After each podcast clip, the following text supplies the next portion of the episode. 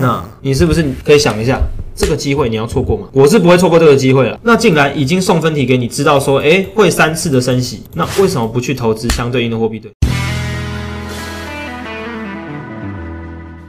美元指数的 USDX，它的欧元比重是占最大啦，所以你如果要看商品的话，我觉得欧元对美元这个东西影响是最大，它总共占五十七点六个 percent 的比重。EURUSD 这个是什么东西？好，它中文就是欧元兑换美元，那我们会把它简称为就是欧兑美。那再看下一个，左边这边是一欧元，一欧元这边叫做所谓的基准货币。那右边这边的话，我们假设是一点一三美元，就是相对货币，它代表什么意思？我现在用一欧元可以去兑换一点一三美元。我们来看一下，那怎么看它的升值跟贬值？我们假设哦，欧元兑美元就是一比一点一三。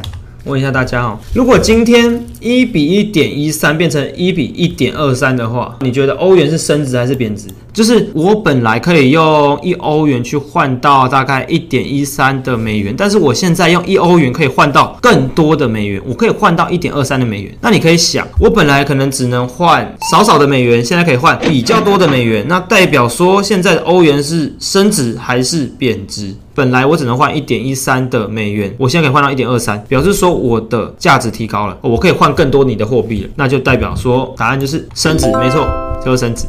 还在问大家哦，那今天如果我们把它算成一比一点零三的话，那你觉得是升值还是贬值哦？我一开始假设说一欧元可以换一点一三的美元啊，那我现在变成我一欧元变成只能换一点零三的美元哦，我换的比原本的机器还少，换的更少，那你觉得欧元会变升值还是贬值？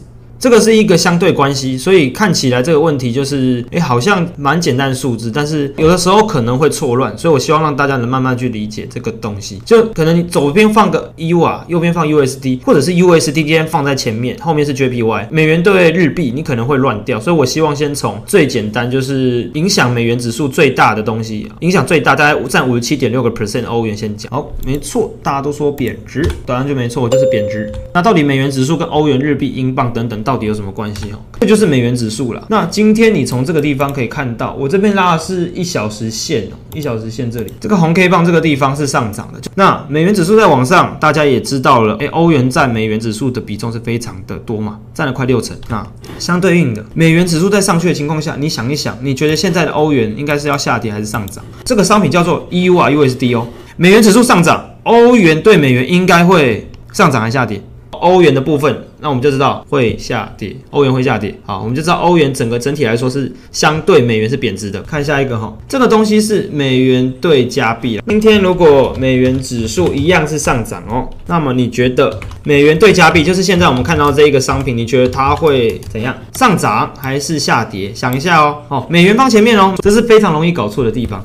你要想哦，美元指数在上涨的时候，我现在把这个 USD 放在前面，然后 CAD 加币放在后面。如果美元放前面，你就把它想象成美国现在是老大，所以站在前面。老大站在前面的概念就是说，今天美元指数如果涨，我就会跟着一起涨。但是很大的问题，JPY 是什么货币？JPY 是日币，它是避险货币，它是一个低利率的货币，所以大家会跟它借钱。它是一个全球最大的债权国家，日本。所以其实对于日本来说，它整体的货币的波动不会跟就是 CAD 就是加币。整整体来说是呈现一个完全的正相关，就多少会被人家去做一个人为的操控，所以有的时候你会发现美元指数明明在涨，加币也跟着涨，可是为什么日币没动？就是这个原因哦，就是会被稍微的人为操控。好，这边就是一个题外话，聊一下美国升息的影响哦。美国会升息三次，那为什么升息三次？我们要去相对做多美元的货币对呢来看一下。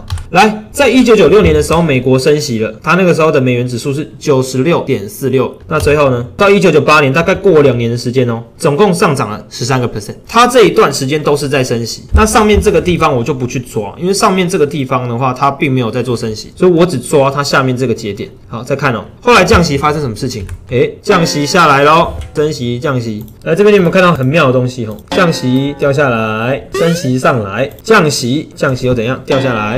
诶。哎，升息呢，哎，美元指数又上来，哎，降息的时候呢，哎，美元指数又下来。所以你不觉得其实历史都不断在重演？好，历史一直在重演，一样的故事，一样一直在演，就跟那个大家有没有看过一部电影叫《天能》？天能就是在这样子，天能的故事里，就是你进入了一个空间，你本身就是一直在轮回一样事情，你所遇到那个对手，没有想到就是未来的自己来到现在这个时间的节点，然后去跟你做一个对战对话这样子而已。所以其实就跟那个诺兰导演一样啊，《星际效应》啊，《天能》啊，《全面启动》同个电影的作者是一样，历史就是在重演，不断就是前行攻略了，就是这种概念而已。所以我们既然知道历史都是这样子的，也确定升息这个对台湾的影响就是物价涨，你的薪资并没有什么动，那你是不是可以想一下？